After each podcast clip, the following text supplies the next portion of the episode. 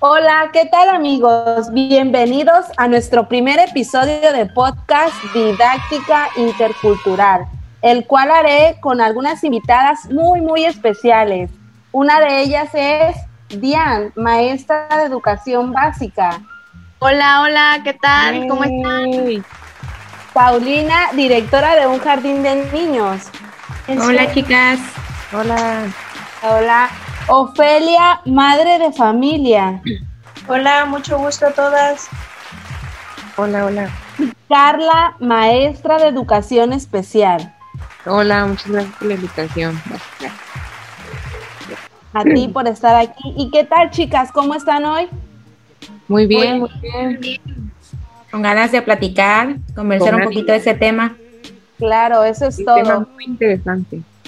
Bueno, pues me presento, yo soy Olga Morales y estoy muy emocionada de hacer este podcast con ustedes y aún más por escuchar sus puntos de vista e intercambiar opiniones sobre diversos temas educativos.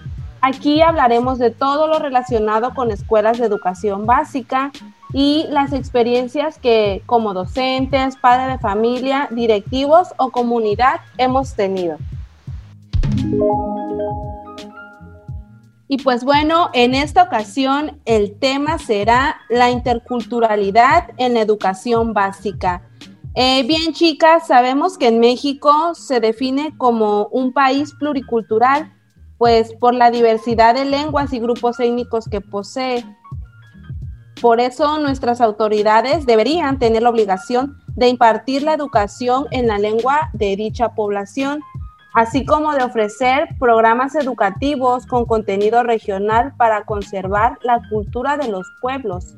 Por lo tanto, nosotras como educadoras tenemos la obligación de fortalecer las diversas lenguas y culturas que definen a nuestros alumnos o a nuestro país como pluricultural. Pero, a ver, este, ¿ustedes saben a qué nos referimos cuando hablamos de interculturalidad? Bueno, para hablar de interculturalidad, eh, voy a citar a la UNESCO en su artículo 4.8 de la Convención sobre la Protección y la Promoción de la Diversidad de las Expresiones Culturales. Ahí define que la interculturalidad es la presencia e interacción equitativa de diversas culturas y la posibilidad de generar expresiones culturales compartidas a través del diálogo y del respeto mutuo.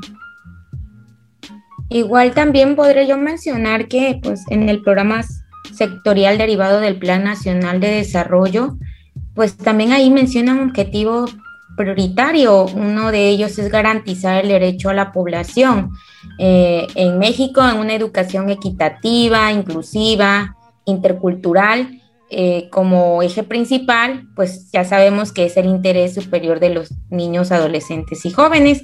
Y también ahí menciona la estrategia prioritaria, que es ampliar las oportunidades educativas para cerrar las brechas sociales y reducir, pues como sabemos, las desigualdades regionales, para desarrollar servicios educativos que pues, nos ayuden a fortalecer los aprendizajes regionales y comunitarios, mediante el uso social de lenguas indígenas y de las tecnologías de la información. ¿Para qué? Para el aprendizaje de todos los estudiantes.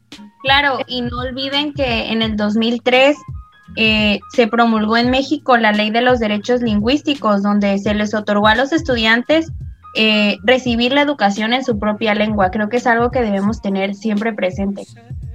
Así es, Entonces, está muy bien eso que dicen, maestras. La verdad que desde mi punto de vista como madre de familia apoyo ese aspecto, pero pues sí, ciertamente, este, como mexicanos a veces no nos damos cuenta de que somos un poco racistas. he visto en casos en, la escuela de mis hijos donde hay, hay alumnos que se burlan de los niños que por la raza que tenemos, por la forma de hablar o la forma de vestir, y creo que eso, eso es un punto importante que como docentes deben de tomar en cuenta para abordar esas situaciones en el aula, en la escuela. Claro, como usted menciona, para que exista una verdadera educación intercultural es necesario que esa relación, esas relaciones que se dan entre diversas culturas esté basada en el respeto, ¿no? Y, y la igualdad sobre todo. Así es. Así es.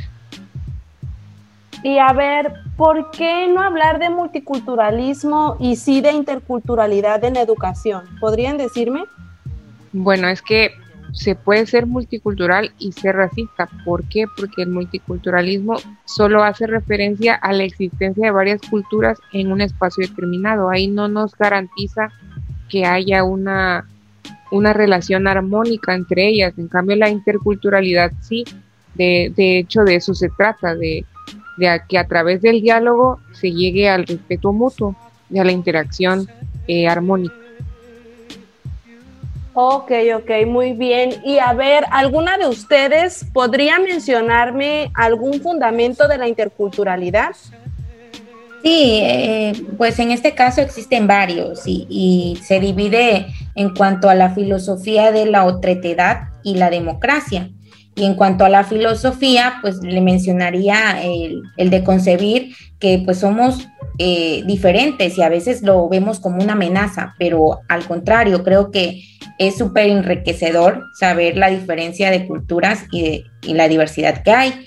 Y en cuanto a democracia, también implica conocer y respetar otras visiones, ver que el hecho que sean otras culturas, pero también es cada quien tiene su juicio propio. Bueno, ¿y por qué creen que las poblaciones indígenas son quienes menor acceso tienen a la escuela? ¿Alguna de ustedes, de ustedes podría decirme? Bueno, podemos considerar que muchos de los de los niños que asisten en nuestras escuelas es debido a la distancia que pueden tener al acceso a una, a una escuela. Pero también eh, recordemos que mucho de esto influye la comunidad, hay ciertas comunidades que se encuentran marginadas y prefieren o toman como prioridad el alimento, que es algo obvio para las familias, pero también el hecho del el trabajo y requerir a sus hijos en el trabajo de campo implica un incremento en la economía familiar, entonces la escuela queda aparte.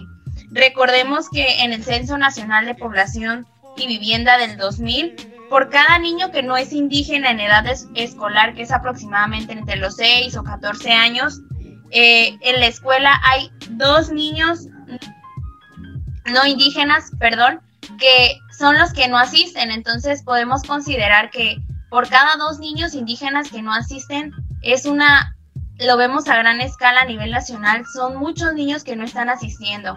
Entonces considero que muchas de las de los factores que influyen además de la economía, además de la distancia, eh, es igual la poca profesionalización o el interés de los gobiernos para que las personas en, en estas condiciones indígenas puedan acceder a la educación.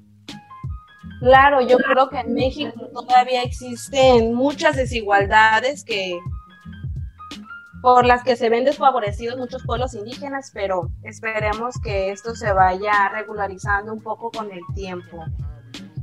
Y bueno, desde su perspectiva en el nivel preescolar, ¿cómo considera que puede interculturalizar, introducir lo indígena de manera transversal en los campos formativos de este nivel? Pues bueno, en mi caso podemos considerar que primero debemos de tener en cuenta que quisiéramos que la gente conociera de nuestra cultura. Si como mexicanos, además de la información y de dar a conocer todas las tradiciones, la vestimenta, la gastronomía, todo aquello que nos reconoce como mexicanos en el mundo, pero también que nos gustaría que dentro de nuestro país reconociéramos de los pueblos indígenas. Es algo que debemos de tener presente y considerar al tomar en cuenta la palabra interculturalizar, ya que debemos de tomar la apropiación que tienen estas culturas o estas etnias en cuanto a, su a sus tradiciones, a sus vestimentas, a su gastronomía, ya que es algo que los hace ser y pertenecer a estas culturas. Entonces, desde esta perspectiva, podemos considerar que en la zona en la que se encuentra el docente debe tomar en cuenta estos puntos para poder introducirlos, ya sea en sus actividades. Por ejemplo, en el caso de la gastronomía, tomar en cuenta una receta nativa del pueblo y realizarla con sus alumnos enfocando el pensamiento matemático. O en el caso de artes, algún bailable, un, una obra específica, ya sea de arte, tomarla en cuenta para poder realizarla con los alumnos y así permitir que ellos se apropien y de esta manera pues, formar lazos con otros maestros para poder externarles al pueblo o a los demás mexicanos que somos y poder así darle la importancia que realmente tienen ellos. Así es, maestra. Yo creo que como docentes debemos tomar en cuenta toda esa diversidad, aprovechar todo eso para enriquecer el aprendizaje de todos nuestros alumnos. ¿O ustedes qué opinan? De hecho, sí, en edad preescolar creo que debería implementarse mayormente para iniciar a los niños desde edad temprana a estar conviviendo con, con, esa información. Sí, en esa parte puedo mencionar que un autor, un autor Walsh, en su libro de interculturalidad en educación, menciona que, que la interculturalidad significa entre culturas y a veces tenemos algo erróneo que es simplemente decir que es un contacto de, de cultura a cultura, pero no, es un proceso. Creo que también tenemos que tener en cuenta eso de, que es un proceso permanente de relación, de comunicación, de aprendizaje entre personas y grupos. Saber el valor que es el respetar la identidad de cada uno de ellos. Así es, maestra. Yo creo que muy acertada su respuesta. Y pues bueno, otro tema muy importante es la asimetría escolar, la cual conduce a que sean las poblaciones indígenas las que menor acceso tienen a la escuela. Esta información podemos comprobarla al analizar los últimos datos del Censo Nacional de Población y Vivienda en el 2000, en donde la deserción y la reprobación en la escuela primaria son mayores en las escuelas indígenas que en las no indígenas.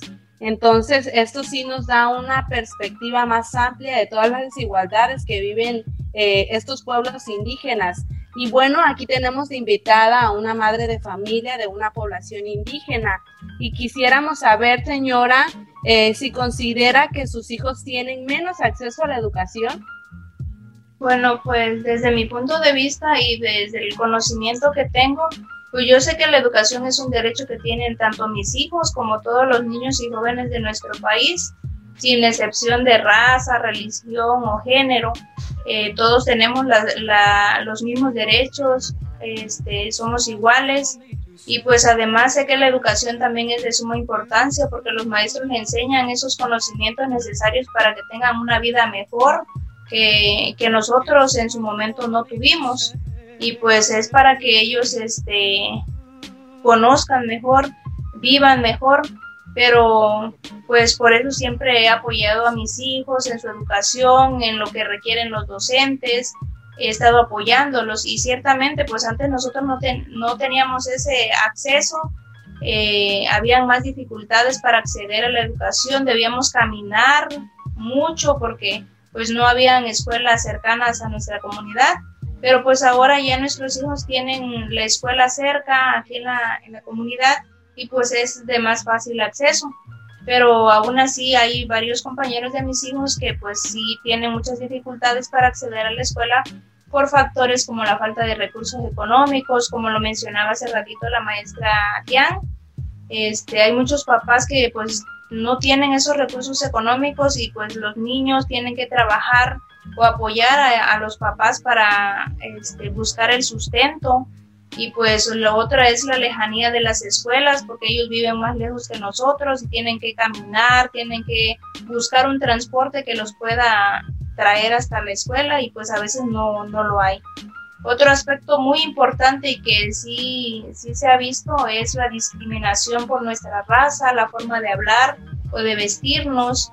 Eh, eso hace que a veces nos vean o nos traten de una forma diferente y eso también hace sentirnos excluidos o nuestros hijos se sienten excluidos por sus propios compañeros porque hay algunos que sí hacen ver esas diferencias y siento yo que, que somos un, un pueblo una nación rica en cultura y deberíamos de valorar esa situación aunque somos una población mestiza, debemos enfrentar ese, ese racismo, esa discriminación y pues ustedes como docentes eh, tienen esas, ese conocimiento para saber de qué forma tratar esta situación e irles, irlas erradicando.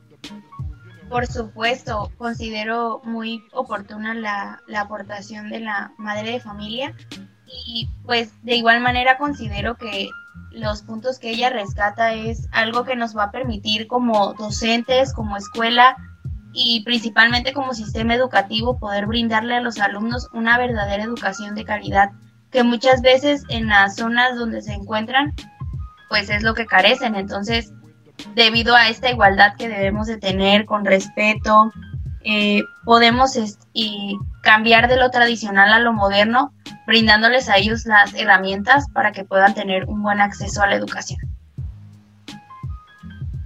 Claro, yo creo que la aportación de la señora Ofelia nos permite a nosotros los docentes tener un panorama más abierto, y realmente sentir lo que ellos viven día con día, toda esa discriminación, todo eso, y a nosotros como docentes nos va a permitir reflexionar y más que nada trabajarlo en las aulas con nuestros alumnos. ¿Ustedes qué opinan? Por supuesto, totalmente de acuerdo. Sí, en efecto, sí. De hecho, eh, me encanta que hayan invitado a, a la madre de familia. tenemos otro punto de vista y también nos abre los ojos para pues, emprender esas acciones en nuestras aulas. Y pues gracias por la invitación y ser portadora de, de todas esas experiencias que nosotros vivimos como, como este, una etnia diferente. Y pues nosotros sí nos sentimos orgullosos de, de esas diferencias que tenemos. Así es, señora. Evidentemente reconocemos que como sociedad y escuela aún tenemos un camino muy, muy grande por recorrer en materia de interculturalidad en nuestras escuelas.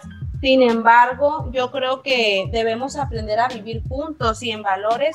Es una tarea que como docentes y padres de familia podemos lograr siempre y cuando, ¿verdad? Dispongamos de las ganas y entrega con lo que nos compete, es decir, ser agentes de cambio y buscar siempre trabajar en, en aquellas áreas de oportunidad que tenemos como escuela o como docentes, ¿verdad?